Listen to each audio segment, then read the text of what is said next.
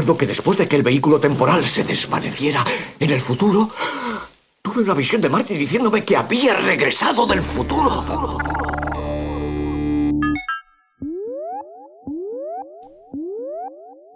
No, esto no es regreso al futuro. Esto es futuro imperfecto. Desde el estudio de los Salares, bienvenidos a nuestra radio de Alcalá de Henares. Y a los mandos de la nave que viaja al futuro, quien os habla, Javi Pater. Y nos acompañan María José y Javi Java.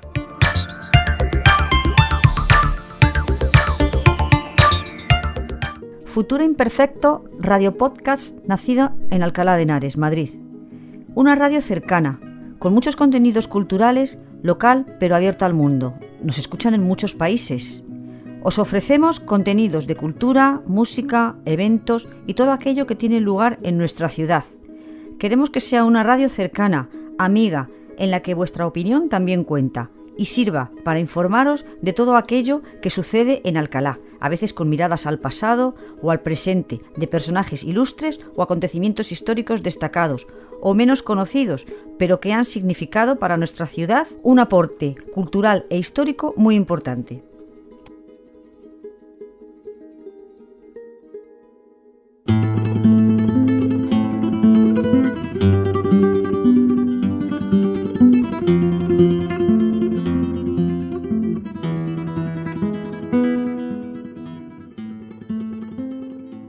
Este programa está dedicado a la migración, que es un desplazamiento al final desde un origen a otro destino. En definitiva, un cambio de, residencia, eh, incluso para los, los animales, esas famosas migraciones donde van buscando otros hábitats diferentes los motivos eh, que hacen que, exista esta migración humana eh, son los económicos, em, de gobiernos, de violencia, de falta de trabajo. Como estamos haciendo un poco de, historia y lo que tratamos en esta parte de la, de la migración es meternos y profundizar en lo que es la historia, pues esto ya se da desde las sociedades tribales, eh, hay grandes movimientos eh, culturales, económicos, geográficos, que desplazan a, esa, a esas eh, poblaciones. Podemos tener referencias, como hemos dicho, en la prehistoria, en la antigua Grecia, en, en la Edad Media también, precisamente porque en la Edad Media las invasiones bárbaras o las invasiones del, Islam o el imperio bizantino eh, incluso el imperio turco, es decir, y tuvieron que emigrar porque, porque invadían sus territorios. Y esos son forzosos. Después no podemos trasladar a lo que es em, la revolución industrial. La expansión del capitalismo a través del imperialismo aumentó los flujos migratorios transoceánicos entre Europa, Asia, América y Oceanía. También el desarrollo de la, comunicación y del transporte, pues es cuando sí es verdad que se realizan esas migraciones masivas y se trata de migraciones eh, de tipo socioeconómico y de una desigualdad creciente. La gran emigración europea pues se desarrolla entre 1800 y 1950 eh, millones de, europeos emigraron eh, principalmente hacia el continente de América y de, Australia. Em, de España podemos tener eh, toda la gente que salió de, Galicia, de Asturias, eh, toda esa parte del norte que se fueron a, a lo que es Hispanoamérica, América del Sur. A partir de 1950 hay un proceso migratorio de dimensiones incalculables en los países del tercer mundo. También, lo que decimos, hay uno, unos factores que hacen eh, que también esa migración exista y una de ellas, ante todo, son los, los factores de, de, las, de las guerras. Como podéis observar, el, tema de la, de la, migración es un tema eh, complejo, es un tema eh, triste, es un tema eh, que, que, la gente cuando tiene que, que tomar esa gran decisión de marcharse a otro lugar no es de alguna forma por, por gusto. Y este documento que os he traído he explicado más o menos para que tengáis eh, el concepto de, de la emigración. Y de fondo escuchamos Adiós Granada de la zarzuela Los emigrantes.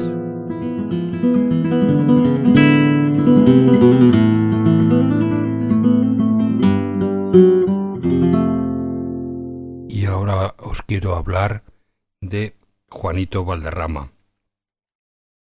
Juanito Valderrama, cuando estalló la guerra civil, lo llevó a ingresar en un batallón de la CNT y a formar parte de una compañía que se dedicaba a actuar eh, ante las tropas republicanas en la retaguardia.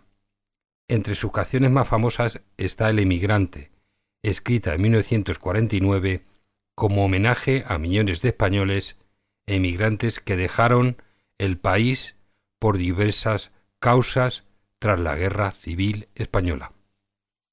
Y aquí os dejo con Juanito Valderrama y el tema El emigrante.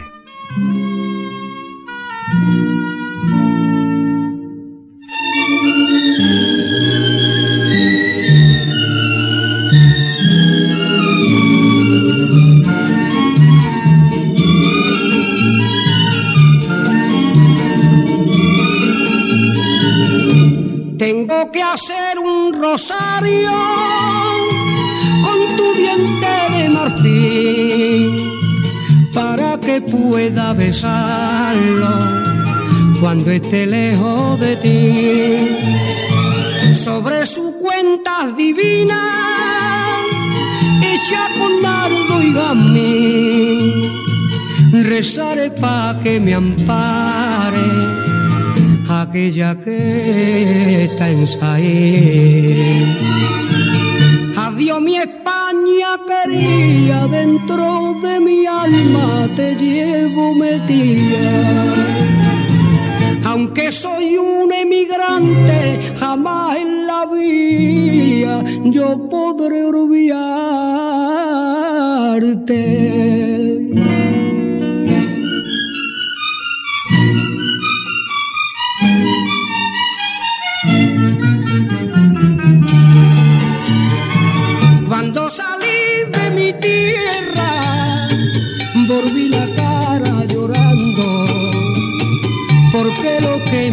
Quería, atrás me lo iba dejando, llevaba por compañera a mi bien de un recuerdo y una pena y un rosario de marfil. Dentro de mi alma te llevo metida. Aunque soy un emigrante, jamás en la vida yo podré olvidarte.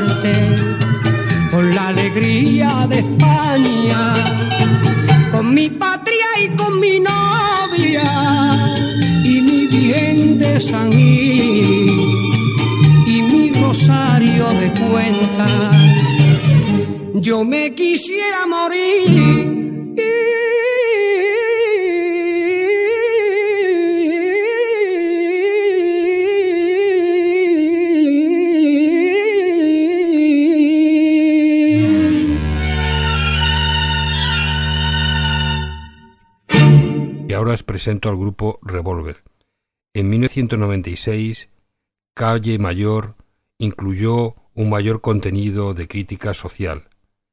Calle Mayor es una crítica al racismo basada en una vivencia del propio eh, Goñi que tuvo en la calle Mayor de Alicante, en la cual relata una historia sobre la inmigración ilegal y la violencia. Y aquí os dejo con el tema Calle Mayor. Спасибо.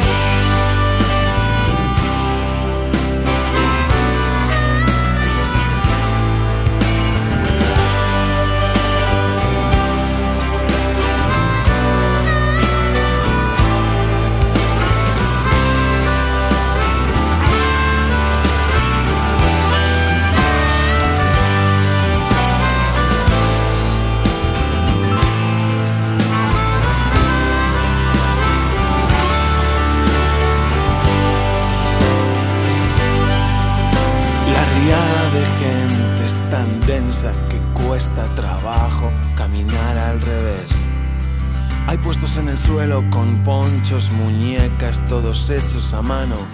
Y también hay jerseys.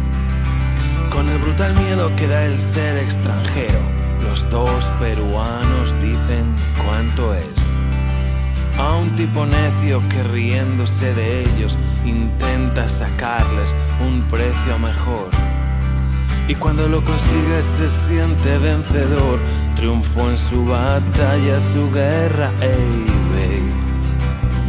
en la calle mayor. Me da igual que seamos gitanos, caballos, da igual si del norte o del sur.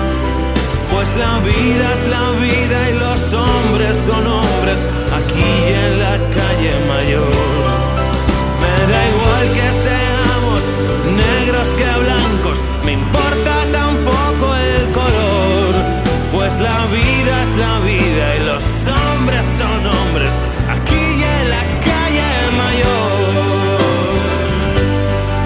Y hay negros que venden trastos inservibles, como un aspirador de esos irrompibles, relojes de cuarzo de esos digitales loros de mil vatios, pendientes, collares, pulseras de marfil, hinchadores de ruedas, altavoces pequeños de esos que no suenan. Y aquí nadie obliga a comprar nada a nadie. Tuyo es tu dinero y suyo el transistor. La calle es de todos, da igual el lenguaje. Y pasa la mañana en la calle mayor. Que seamos gitanos, caballos, da igual si del norte o del sur. Pues la vida es la vida y los hombres son hombres aquí en la calle mayor.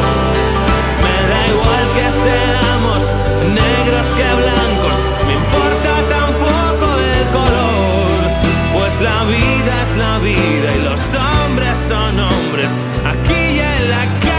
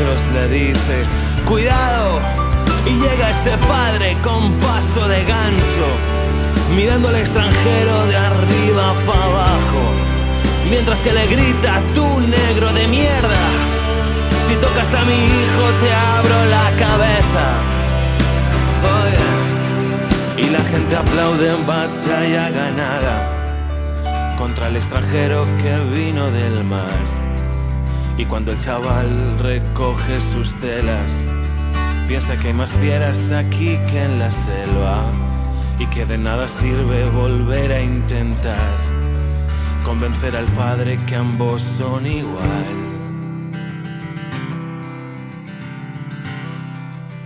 Y en el barco de Orán hace frío y el chaval se siente por dentro fatal. Y ha perdido de vista la costa y la noche asoma. Y la noche asoma. Y la noche asoma a la calle mayor. Me da igual que seamos gitanos que payos, da igual si del norte o del sur. Pues la vida es la vida y los hombres son hombres aquí en la calle mayor.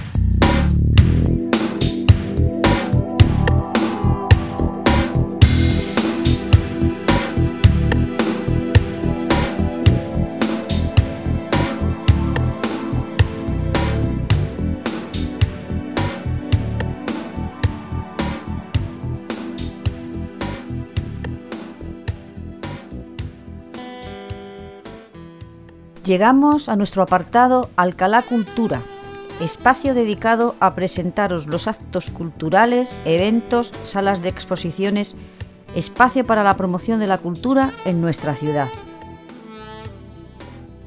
Y en el claustro de San José de Caracholos, hasta el día 26 de marzo, encontraréis la exposición El blanco y negro es más real. Esto reúne 53 imágenes de reconocidos fotógrafos contemporáneos. Y todo esto lo podéis consultar en uah.es. En el antiguo hospital de Santa María la Rica y en la sala Antonio López, hasta el día 28 de marzo podréis encontrar la exposición El pueblo rumano tradicional, gente y artesanías, fotografías de Sorín Onisor. En la Casa de la Entrevista está la exposición Quinto Centenario Comunero. Esto está hasta el día 9 de abril. En 1520 y 21 son los dos años centrales de la revuelta comunera. Se cumplen 500 años de un hito histórico fundamental para entender la España moderna. Eh, también sobre esta exposición y sobre un libro que tengo aquí que se llama A la voz de la comunidad Rebelión Comunera en Alcalá de Henares 1520-1521, pues sí, también se destacó entre otras poblaciones, entre las que se encontraban eh, Segovia, Toledo, Vilar de los Comuneros en Valladolid, pues Alcalá también se eh, emprendió esta rebelión y los profesores y estudiantes de la, de la universidad pues se alzaron en, la revuelta. También fueron apo- apoyados por frailes, por titulares eclesiásticos y artesanos y, y- y campesinos. Eso fue un poco esta, esta revuelta. Eh, entonces mm, eh, os recomiendo que, que la podráis visitar. Todo esto lo podéis consultar en culturalcalá.es Después tenemos la Casa Natal de Cervantes, exposiciones permanentes y exposiciones temporales.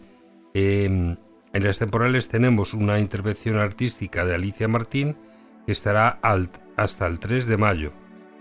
Una obra proyectada por, por la artista, la instalación escultórica se sitúa en el corazón de la casa y bajo la luz cenital de su patio. Lo podréis consultar también en Museo Casa Natal de Cervantes.org.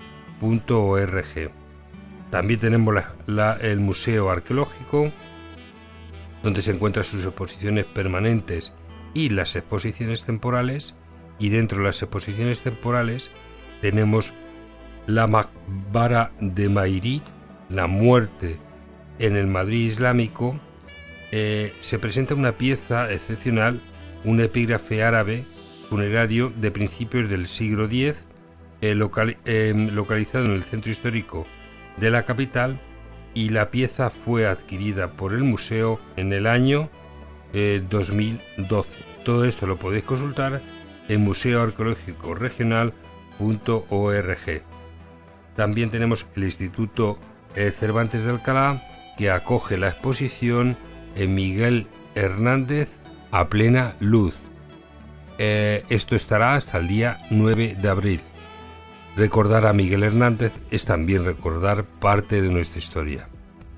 Y ahora quiero eh, recomendar, si tenéis la oportunidad, un ciclo de conferencias en el Corral de, Comedias, eh, que sitúa en la Plaza Cervantes, en el número 15, y es un ciclo de conferencias para destacar la importancia de algunos personajes ilustres de Alcalá, que nos ha dejado pues una huella muy importante en nuestra cultura y en la historia.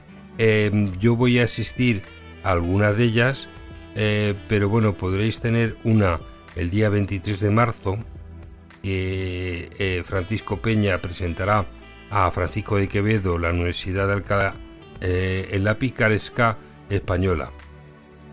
El 20 de abril, también a las 18 horas, eh, Vicente Fernández eh, presenta Jean Laurent, introductor de la fotografía en España. Muy interesante porque esta persona vivió en Alcalá de Henares.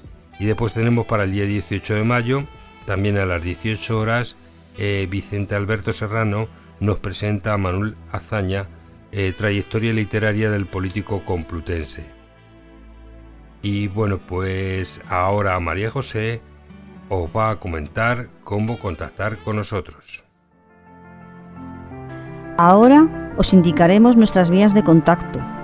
Por la web futuroimperfectoradio.wordpress.com, nuestro correo futuroimperfectoadh.gmail.com, por Twitter arroba f-imperfecto, por Instagram arroba Futuro Imperfecto Radio y por las siguientes plataformas: Evox, Spotify, Podcasts, Radio Public, Anchor, Google Podcast, Breaker, Overcast, Apple Podcasts y no dejéis de suscribiros en cualquier canal por donde nos escuchéis. Y ahora dentro de Alcalá Cultura llega el deporte en nuestra ciudad de la mano de Javi Java, que nos va a comentar toda la historia del deporte y también los resultados de nuestros equipos. Quizás nos sea difícil explicar con palabras qué sentimos cuando vemos a un corredor de la maratón cruzar la línea de meta tras 42 kilómetros de carrera. O es difícil lo que se siente en el momento exacto en que un jugador de baloncesto lanza el triple para poder ganar o perder el partido. No sabemos qué tiene el himno de la UEFA Champions League cuando un club, y si es tu club, la juega. En general, hay algo que en el deporte no se puede explicar con palabras. Hoy, en Futuro Imperfecto Radio, me presento, soy Javi Jabat y, humildemente y de la mejor manera que pueda, os traeré todo lo relacionado con el deporte en Alcalá de Henares. Mi misión y mi objetivo es que disfrutéis conociendo qué es lo que pasa en la actualidad deportiva de Alcalá de Henares, ya que a veces queda algo en la sombra por culpa de las grandes ligas o grandes clubes que hacen pues que los clubes y los deportes locales se conozcan menos. Haremos una ronda repasando los resultados de los equipos más importantes de Alcalá, aunque ahora la actualidad sea algo diferente por culpa de la pandemia. Como digo, haremos una ronda repasando cuáles son los resultados y aparte de eso, ¿por qué no? Os contaré una breve historia de alguna anécdota de Alcalá de Henares. Todo, por supuesto, en referente a los deportes. Quiero agradecer a Javi Pater por haberme invitado a colaborar en el programa. Tanto le agradezco a él como a mi madre, por supuesto, como al resto de mi familia, el amor que me han enseñado hacia la radio. Quizás la radio, algo que últimamente se esté perdiendo un poco, por culpa de redes sociales, televisión y demás medios de información que, por supuesto, son muy buenos y entretenidos. Pero ¿por qué no, en el siglo XXI, en la década de los años 20, seguir apostando por la radio? En este caso, una radio algo diferente, ya que emitimos en formato podcast. El deporte mueve pasiones, emociones, risas, lloros, esperanza, desazón. El deporte también mueve cuerpos y mueve la salud. Convierte siempre una situación negativa en una positiva. Para tener éxito en primer lugar, debemos creer que podemos. Estas dos frases son frases que se dijeron en un momento por algún deportista famoso. Esta última, en concreto, esto último que dice de creer que podemos, puede que nos sirva de referencia para muchas otras etapas en nuestra vida. Al final, creer es poder, y el que quiere creer puede. Quizás este sea el peor año para creer, ya que hay una pandemia que desola el planeta. Pero en futuro imperfecto, como creemos que todo en la vida es imperfecto, vamos a creer que podemos con este virus. Y cuanto antes podamos, antes lo celebraremos. Esto es el deporte en Alcalá de Henares.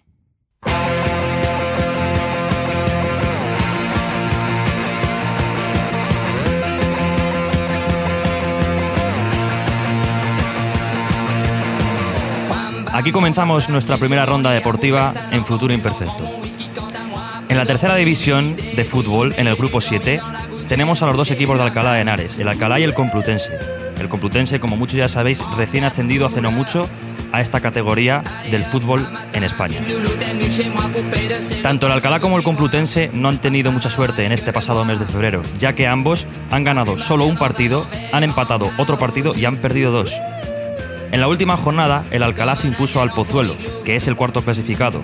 Por lo tanto, es una victoria bastante importante.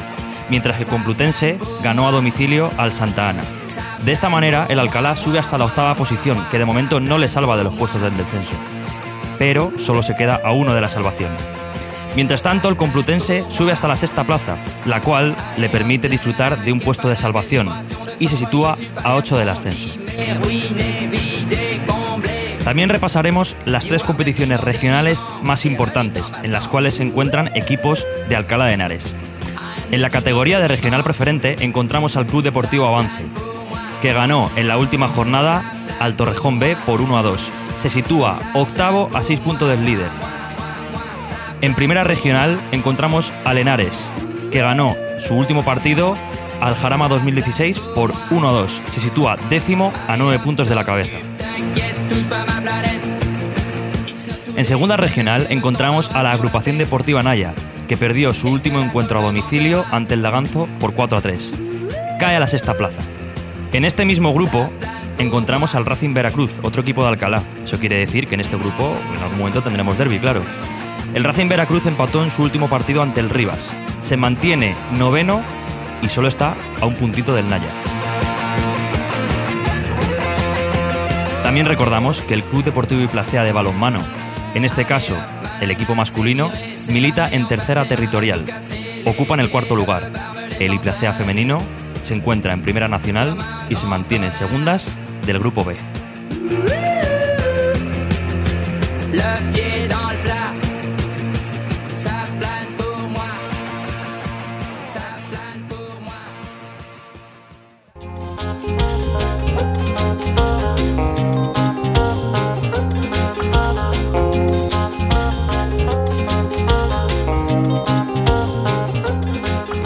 la historia del deporte en Alcalá. Como muchos ya sabéis, en Alcalá siempre ha habido mucha historia en el deporte y mucha tradición del deporte. Son numerosos los equipos que aquí se encuentran, con destacamentos en fútbol, balonmano, baloncesto, natación, incluso algo relacionado con el motor han tenido lugar en Alcalá de Henares durante años. Hoy, en Futuro Imperfecto, vamos a hablar de un torneo mítico en Alcalá de Henares, que lo organiza, por supuesto, un club mítico como es la Real Sociedad Deportiva Alcalá. Hoy hablaremos del Trofeo Cervantes, uno de los trofeos más antiguos en el fútbol nacional. Al finalizar la Primera Guerra Mundial, hubo una serie de alemanes que, fijaos, eh, incluso resulta, resulta curioso, fueron recibidos eh, incluso con una ceremonia y con música y demás y desfilaron y se instalaron en el cuartel de la, de la calle Libreros, que entonces se llamaba, se llamaba el cuartel de Mendigorría. Eh, los alemanes ya jugaban al fútbol y, pues bueno, no iban a ser menos aquí en Alcalá y se pusieron a jugar al fútbol. Claro, los alcalainos vieron eso y dijeron, bueno, ¿qué ocurre aquí? Eh, tenemos que cargarnos a estos alemanes deportivamente hablando, claro. Y entonces entre ellos empezaron a competir. Entonces un grupo de, gente de Alcalá, un grupo de alcalainos o complutenses, como nos gusta los de Alcalá que nos llamen, formaron el club que se llamó formaron un club que se llamó Unión Deportiva Alcalaína. Y bueno, pues eh, era un uniforme de pantalón blanco, camisa a rayas, algo, algo, pues, como podían ser los uniformes de la época. Eh, esto ocurría más o menos en torno al año 2021, no se tiene constancia exactamente, pero bueno, es cuando surge esta Unión Deportiva Alcalaína tras la llegada de los, de los alemanes de la Primera Guerra Mundial. En el año 22, muy poquito después, eh, pues apareció la gimnástica alcalaína, lo curioso de esta gimnástica alcalaína es que su uniforme era negro y con una calavera. Eh, este equipo pues empezó jugando al fútbol en el campo de las Eras de San Isidro y pues también apostaba por, el equipo filial a base de, formar a jóvenes promesas. Es en el año 1923 cuando un sacerdote llamado el padre Eusebio eh, quiere revolucionar el, el, fútbol en Alcalá de Henares y pues entonces empiezan a, jugar en, la era del Pozo Artesiano, lo que hoy es el grupo Luis de Antezana. Es entonces cuando se crea el Real Alcalá Club de Fútbol, por el año 25, y con los mismos colores actuales, camiseta roja y pantalón blanco.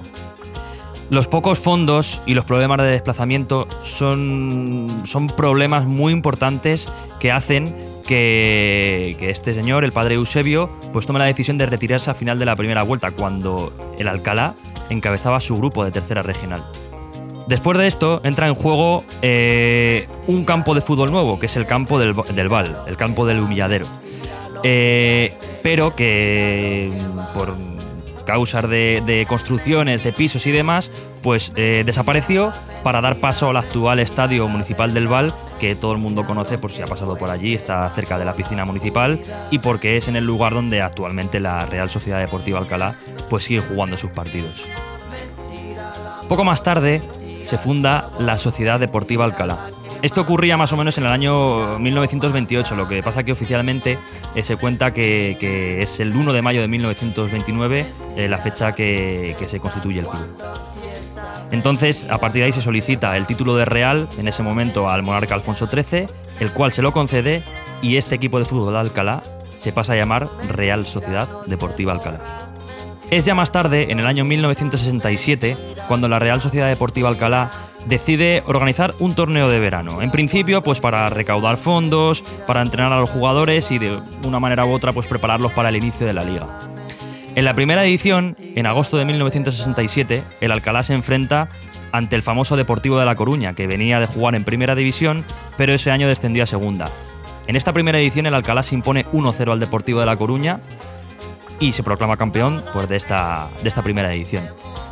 Tradicionalmente el trofeo Cervantes, del cual estamos hablando, eh, contaba con cuatro equipos y se, dis- se disputaba pues primero dos semifinales, luego el partido por el tercer y cuarto puesto y luego la final. También es cierto que en, que en algunos años se ha disputado de manera triangular, pero han sido, ha sido poquitas veces. Y luego a partir del siglo XXI pues ya eh, se disputaba a un solo partido. Cabe decir que, claro, que en el año 2020, por culpa de, esta pandemia del coronavirus, pues no ha habido, no ha habido eh, trofeo Cervantes. Y conviene destacar que mm, anecdóticamente, pues el Alcalá, eh, sin contar el año 2020 que no se ha celebrado, pues llega a cinco ediciones consecu- consecutivas sin ganar el trofeo. Y bueno, pues desde aquí, desde Futuro Imperfecto, les animamos a que, a que vuelvan a reconquistar ese trofeo Cervantes, de ya que nuestra ciudad es la cuna de Cervantes, tiene que volver a nuestras vitrinas el trofeo. Y por supuesto, animar tanto al Alcalá como al Complutense como al resto de equipos a que sigan peleando por conseguir ese, ese querido ascenso que muchas veces ha estado cerquita y que lamentablemente no se ha podido conseguir. Bueno, esto ha sido eh, la primera incursión de, de los deportes en Alcalá de Henares dentro de Futuro Imperfecto. Espero que estas breves historias que os pueda ir contando, al igual que los repasos por, por los resultados deportivos de Alcalá, os sean de interés y os sean de vuestro agrado. Y pues nada, eh, aquí estaremos al pie del cañón informando deportivamente lo que ocurre en Alcalá de Henares. Así que aquí me despido. Un abrazo a todos y todas y como diría alguien, un deportivo saludo. Pues hay en Alcalá muchas anécdotas y ahora quiero comentar una que tiene mucha relación con em, lo que ha explicado Javi Jabat. Em, esos alemanes que, que en el año 1916 llegaron a Alcalá. Y, y bueno, pues eh, eh, se asentaron en, en el cuartel de Mendiagorría y, y bueno, fueron los primeros que, que iniciaron un poco el fútbol en, en nuestra ciudad, pues hay una anécdota que mm, en aquel tiempo eh, mm, los alemanes eh, visitaban las tabernas y los bares de, de la época y claro, aquí la gente nada más que bebía vino, pero eh, estos eh, alemanes demandaron cerveza porque, bueno, ellos de donde venían bebían cerveza. Entonces hay una anécdota que la familia de Andrés Saborit que tenía en, en la calle El Tinte, tenía una taberna, pues eh, se eh, fueron a, a Madrid a comprar cerveza y, bueno, la empezaron a vender en su establecimiento. Pues desde entonces eh, en Alcalá se vende cerveza.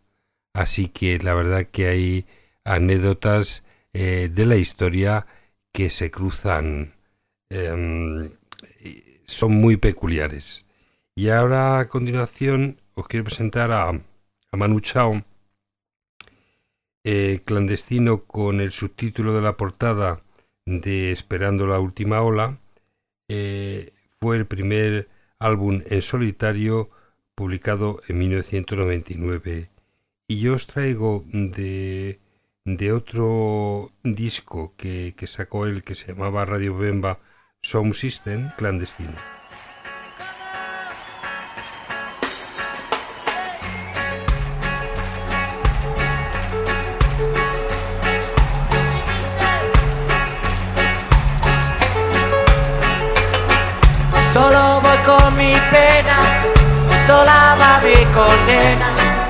Correré mi destino para burlar la ley. Perdido en el corazón de la grande Babilón. Me dicen el clandestino por no llevar papel. Pa' una ciudad del norte yo me fui a trabajar. Mi vida la dejé entre Ceuta y Gibraltar. Soy una raya en el mar, fantasma la ciudad. Mi vida va prohibida, dice la autoridad. Solo voy con mi pena, sola va mi condena. Correré mi destino por no llevar papel, perdido en el corazón de la grande Babilón. Me dicen yo soy el quebrale. Manolé, clandestina, argelino, clandestino, mexicano, clandestino, marihuana, ilegal.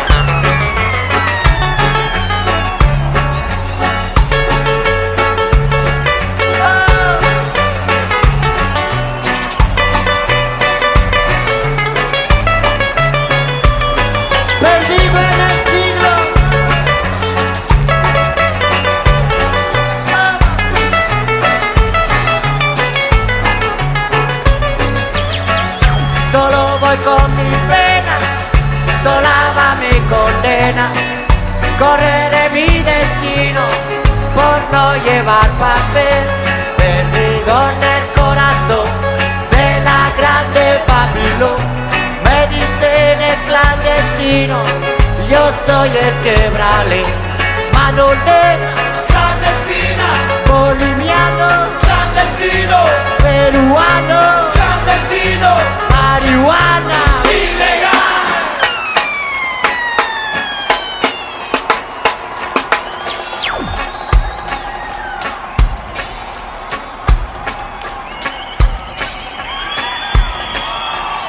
Albanese, clandestino, boliviano, clandestino, mexicano, clandestino, marihuana ilegal.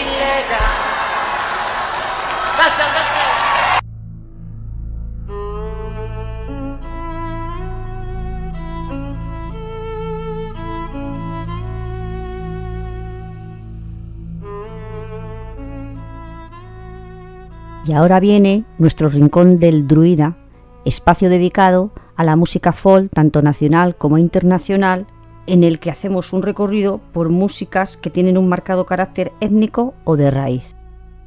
Y ahora dentro de nuestro rincón del druida os traemos al Celtas Cortos eh, y el tema El emigrante. Según dice en la letra, esta es la vida del emigrante, del vagabundo, del sueño errante.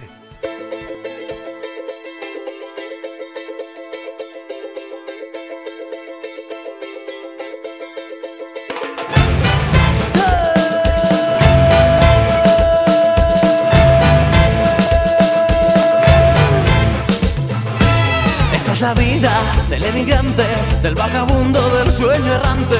Coge tu vida en tu pañuelo, con tu pobreza tira pa'lante. Si encuentras un destino, si encuentras el camino, tendrás que irte a ese lugar. El polvo del camino cubre tu rostro, amigo, con tu miseria ese lugar.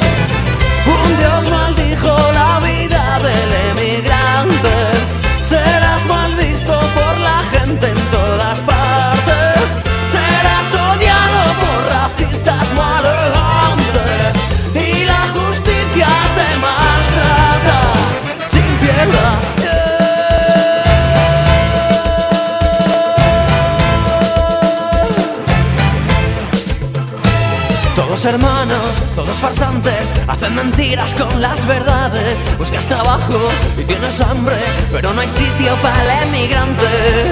Si encuentras un destino, si encuentras el camino, tendrás que irte a ese lugar. El polvo del camino cubre tu rostro, amigo, con tu miseria ese lugar.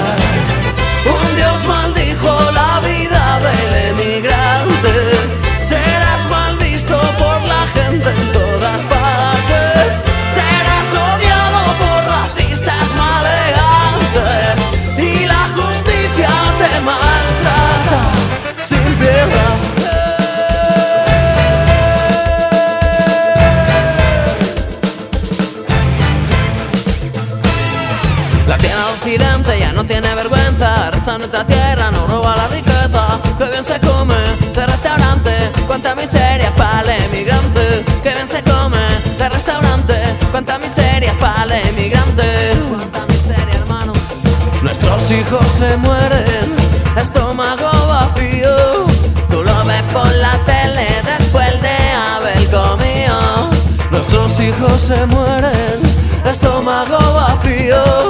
Tú lo ves por la tele después de haber comido. Que bien se come de restaurante, cuánta miseria para el emigrante. Que bien se come de restaurante, cuánta miseria para el emigrante.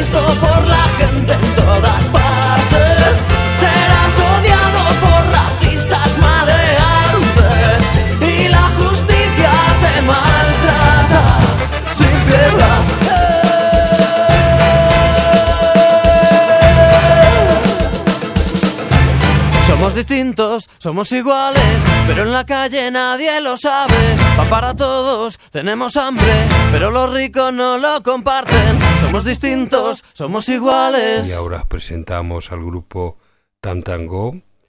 Eh, en Espaldas Mojadas se lanzó en el año 1990 y fue tal su éxito que se dio a conocer a todo el público. La canción más famosa del disco fue Espaldas Mojadas, un tema eh, que cuenta una historia de los contrabandistas de Badajoz eh, que pasaban café a través del río Calla. Y aquí os dejo con el tema Espaldas Mojadas.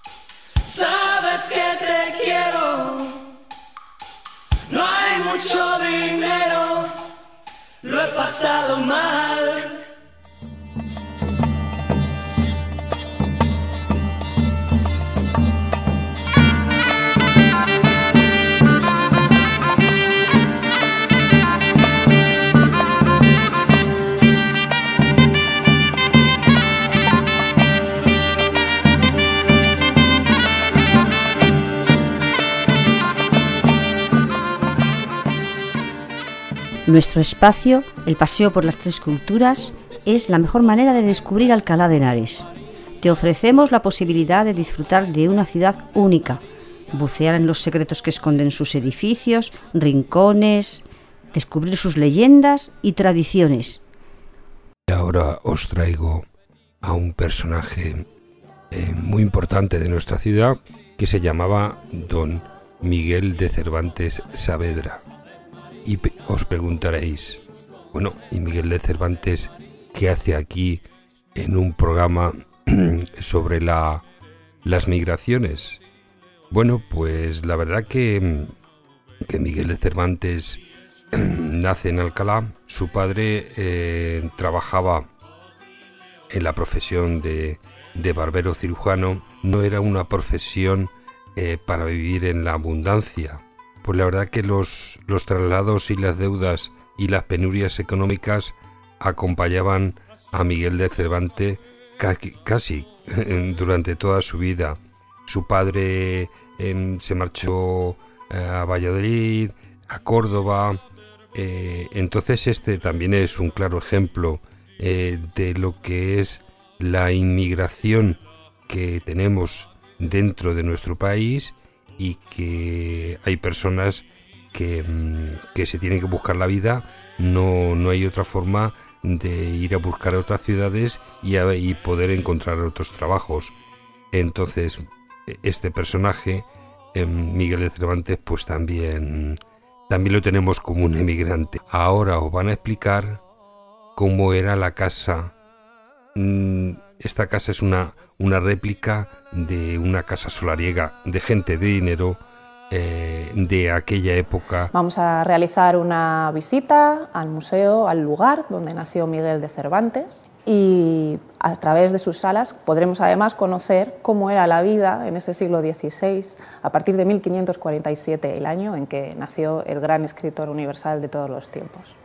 Soy Aranzazu Urbina, la conservadora responsable de este museo, la Casa Natal de Cervantes, y les doy la bienvenida. Fue inaugurado en el año 1956. Es un museo público de titularidad y gestión de la Comunidad de Madrid que recibe alrededor de 150.000 visitantes al año.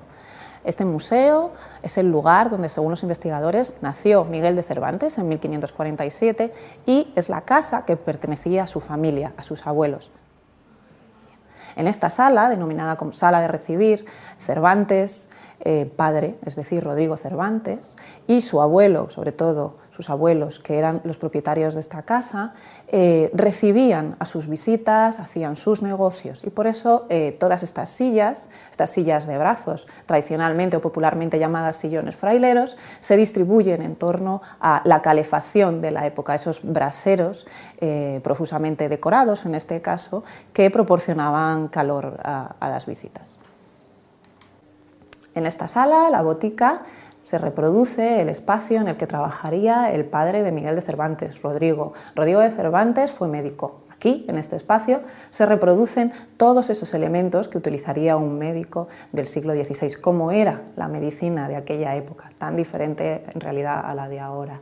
Podemos observar cómo era la técnica constructiva en aquel momento, una pared original de la casa en la que vivieron los Cervantes. En esta sala, también en la planta baja, se sitúa la sala aderezada para comer. Es un espacio donde se recrean las costumbres relacionadas con la alimentación, con la mesa y con el protocolo en el siglo de oro español. En ella se observa esta maravillosa mesa en la que se dispondrían para comer, así como una magnífica alacena eh, repleta de eh, platos y otros objetos de la vajilla cotidiana, como cerámica de Talavera, cerámica de Manises, etcétera. En esta sala, la cocina, se continúa con ese intento de mostrar cómo era la vida cotidiana en la época en la que vivió Cervantes. Por eso en ella se muestran desde objetos relacionados con el arte de cocinar, eh, con la vida que llevaban los sirvientes, que hacían su vida en la cocina y sabemos que incluso dormían en ella, así como alimentos relacionados con todos esos datos que Miguel de Cervantes nos proporciona en el Quijote ¿no? y todas esas comidas de las que él nos habla. Miguel de Cervantes vivió aproximadamente cuatro años de su vida en este lugar. Después su familia se mudaría a Valladolid, siguiendo a la corte y buscando fortuna, y posteriormente viviría en otros muchos sitios. Sin embargo, sabemos que esta siguió siendo eh, la casa familiar y el lugar de referencia de la familia Alcalá de Henares. En esta sala, la alcoba del caballero, se muestra cómo era la vida privada de los hombres, de los caballeros. Por una parte mostramos cómo era ese dormitorio en el que hombres y mujeres dormían separados y por otra parte unos magníficos escritorios donde se guardaban los documentos. Estos escritorios servían para ser transportados llevando todos esos documentos en los viajes o para trabajar en ellos. Muchos de ellos incluso tienen cajones secretos donde se guardaban, por ejemplo, las escrituras de una casa. También podemos observar una copia del retrato, quizá el más conocido, de Miguel de Cervantes, una copia del retrato que hay en la Academia, realizado por Jauregui. En esta sala, la sala de damas, se evoca, se muestra ese espacio donde dormían las mujeres, separadas de los hombres, y dormían con los bebés, por eso la presencia de esta cuna. Los muebles, la magnífica colección de muebles que se observa, que se visita en este museo, eh, sabemos que no perteneció en realidad a la propia familia de Cervantes, aunque sí son muebles antiguos de la época que aquí se recrea, de los siglos XVI y XVII mayoritariamente. Acompañada de esta magnífica evocación sonora de nanas antiguas que invitan a recordar y a recrear ese momento tan íntimo y tan delicado como es el de los bebés con sus madres.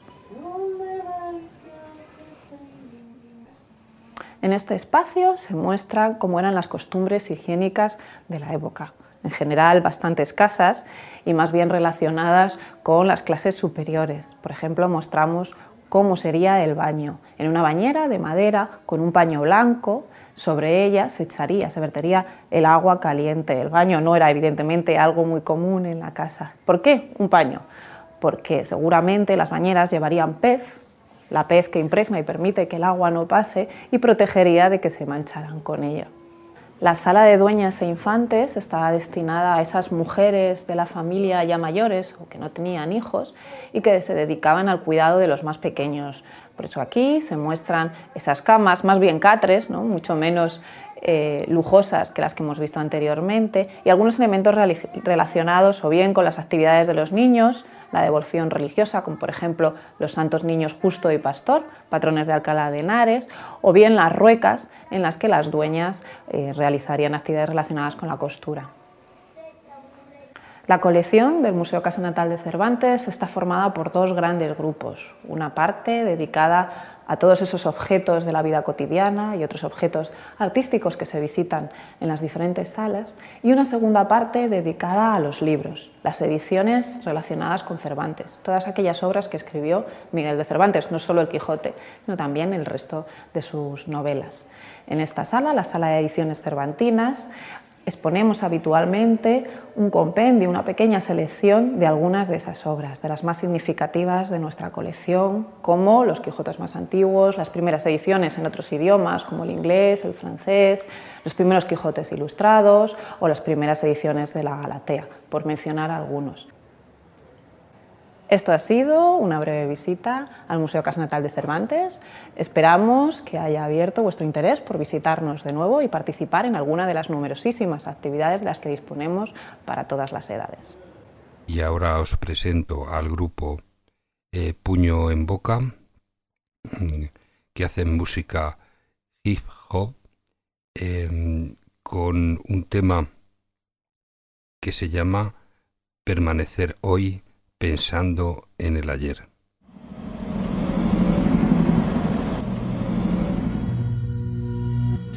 Descubierto un nuevo lugar, ahora he de construir mi mundo en esta ciudad para entrar. Quedaré en el olvido para que nadie me logre recordar. Me he marchado mientras otros allí preguntan por mí. Ya es muy tarde para querer volver hacia ti. Me levanto y me encuentro en un mundo al que no pertenezco. No sé qué hacer si de muchas cosas aquí carezco. Pienso en el ayer y hoy permanezco para buscarme un mejor porvenir. Llegué aquí por necesidad y no porque quise venir. Mi destino aquí cambia, la gente me señala con el dedo en la vía y nadie confía en mí. Solo soy un intruso que para el sistema de trabajo tengo un solo uso. Muchas personas se meterán conmigo y recibiré algún abuso. Quizás por falta de conocimiento o simplemente por iluso. Me encuentro confuso al permanecer hoy pensando en el ayer. Extraño mis cosas, la gente que no me pare sin papeles, ninguna gente aparentemente con la frente por delante. La muerte o alguna desgracia puede venir al instante o recibir un comentario de algún mediocre ignorante que no conoce el significado de inmigrante y mi temor al poder ser un pobre denigrante. He descubierto un nuevo lugar, ahora de construir mi mundo en esta ciudad para entrar. Quedaré en el olvido para que nadie me logre recordar. Me he marchado mientras otros allí preguntan por mí. Ya es muy tarde para querer volver hacia ti.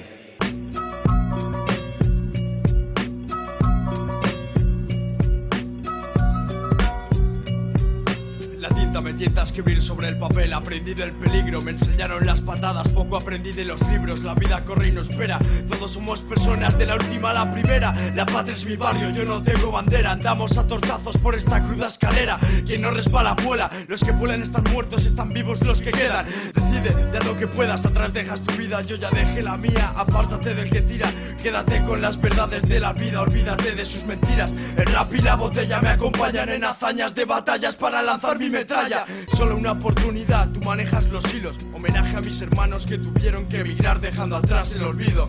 Permanecer hoy pensando en el ayer. ¿Qué voy a hacer si quiero volver a volar? Decide por ti, es lo que tiene. Hablan de mí, pero nadie me detiene. No juegues, porque el diablo las carga. En mi juego se gana o se pierde, nunca acaba en tablas. Decide por ti, es lo que tiene. Hablan de mí, pero nadie me detiene. No juegues, porque el diablo las carga. En mi juego se gana o se pierde, nunca acaba en tablas.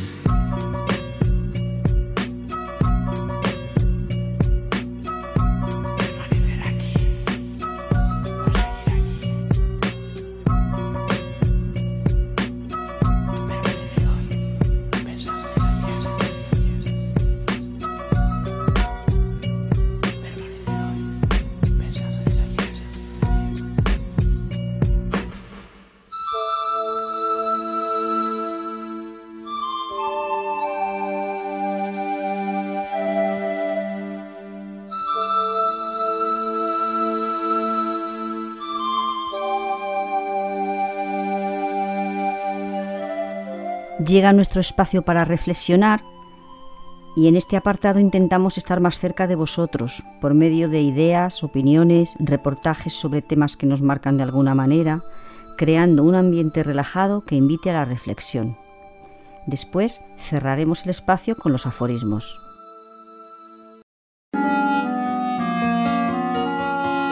Las reformas en las empresas y los ajustes de plantilla incrementan el desempleo. Las horas extraordinarias que suponían un complemento imprescindible del salario de muchos españoles desaparecen.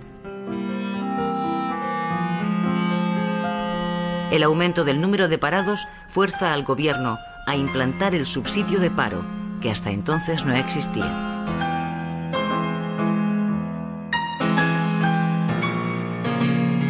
Un millón de trabajadores abandona España durante la década de los 60 emigran a los países industrializados de Europa, Francia, Alemania, Suiza.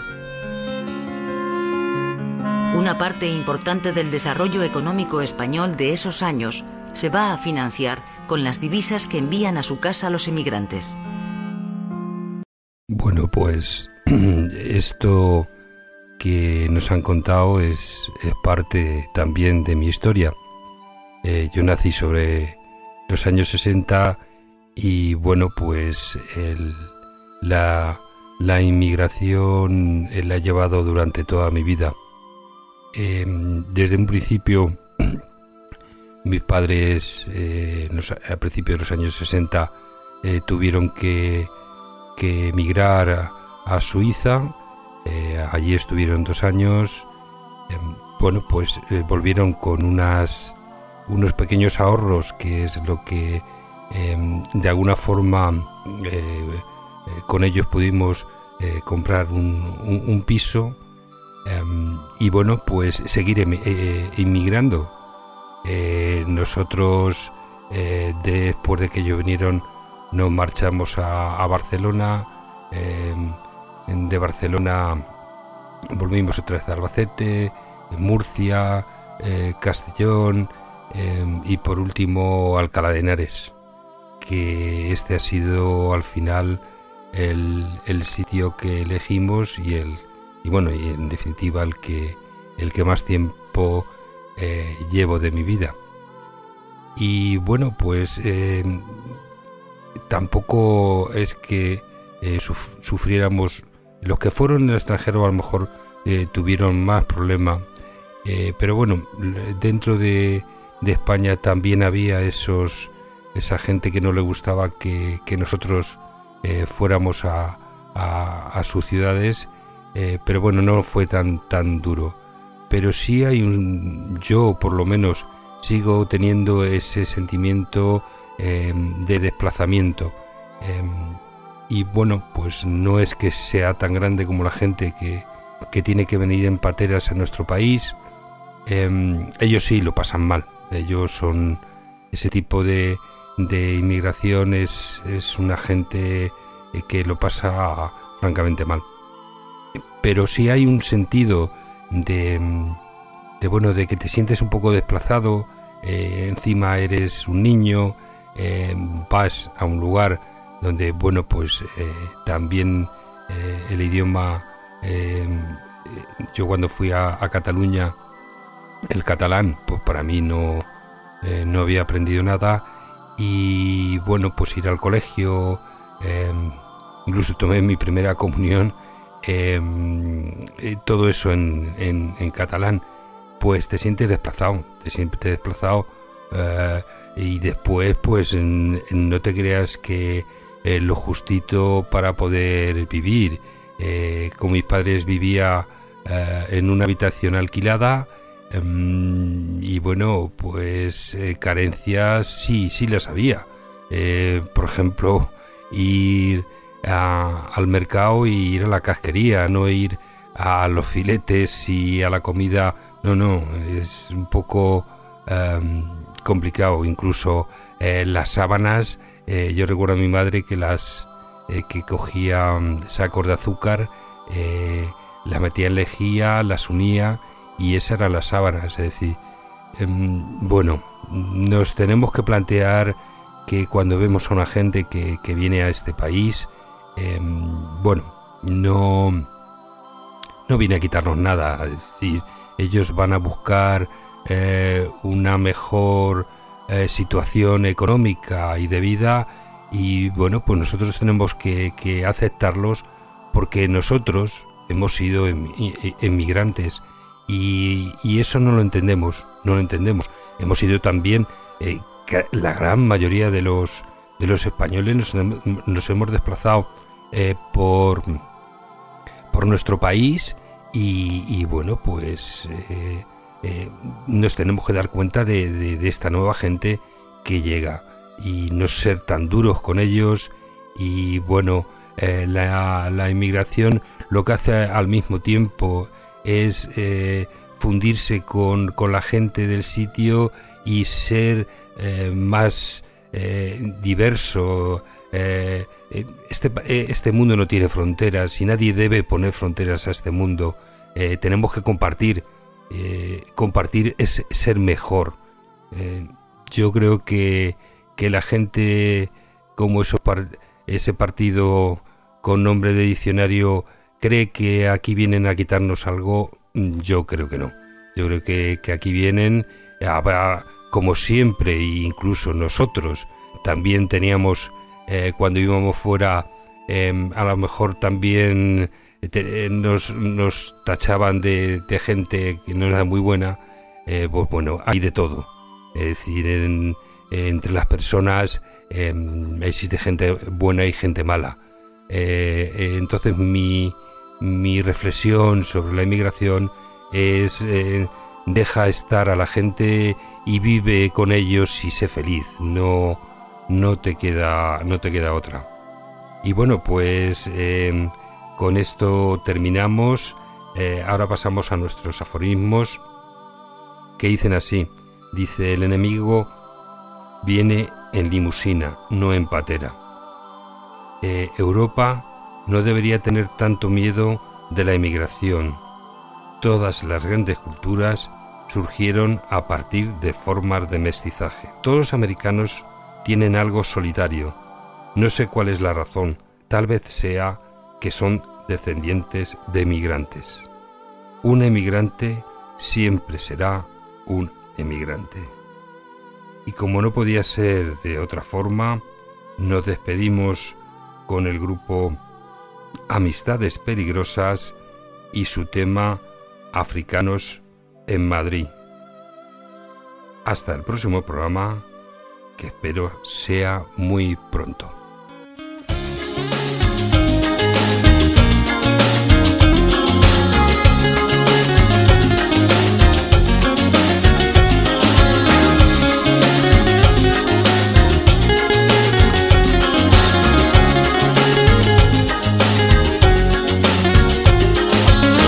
Se vuelve de esparto cuando llega la despedida.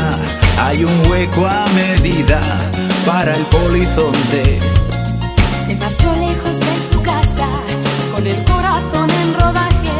A cambio de ese pasaje, vendió su alma al diablo. Hoy de nuevo le vi pasar. Algo triste pero amable, siempre infatigable, tras el pan y la sal.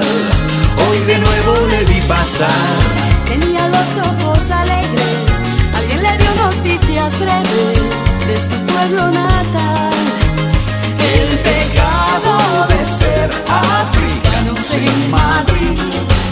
Abrí los ojos para ver que no llega el sol aquí. El pecado de ser ébano, sangre y marfil.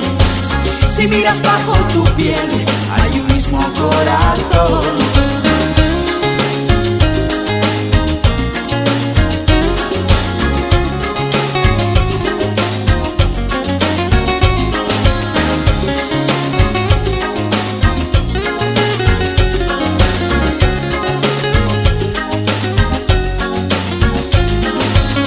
Con un poco de suerte llegarás hasta la gran vía sin que la policía te pida el pasaporte. Si la luna está de su parte, por ventura tendrá su cama hecha de hojas y ramas en la plaza de España. Hoy de nuevo le vi pasar. Algo triste pero amable, siempre infatigable, tras el pan y la sal. Hoy de nuevo le vi pasar. Tenía los ojos alegres, alguien le dio noticias breves de su El pecado de ser africanos en Madrid. Abrí los ojos para ver que no llega el sol aquí. El pecado de ser ébano, sangre y marfil. Si miras bajo tu piel, hay un mismo corazón. El pecado de ser africanos en Madrid. Abrí los ojos para ver que el sol aquí. El pecado de ser ébano, sangre y marfil.